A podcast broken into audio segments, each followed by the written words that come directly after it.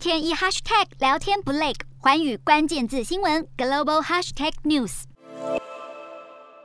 首先看到国内二十九号新增三十三例本土感染个案，六十三例境外移入，没有死亡案例。国际疫情方面，法国确诊数为两万九千多例，防疫限制已经解除三周，但是感染率也呈现上升，住院患者人数二十四小时内增加了近五百例，连续五天上升，累计创二月一号以来新高。英国数据停更多日之后，最新的确诊数突破二十一万人，而随着 Omicron 亚型变异株 BA.2 成为全球主流病毒株。英国卫生安全局数据显示，注射疫苗加强剂有助于预防重症与死亡。德国同样日增二十一万多例，欧亚疫情再起，再加上乌俄战争夹击，彭博报道，德国消费者冲击感最为强烈，因为德国严重仰赖俄罗斯的能源和东欧的商品供应商。美国增速后在一万多例，电动车大厂特斯拉执行长马斯克二十八号表示，新冠检测据称呈现阳性的反应，但是他没有重大症状。日本确诊数回落到三万例以下，其中东京都连续两天确诊数比上周同一天增加，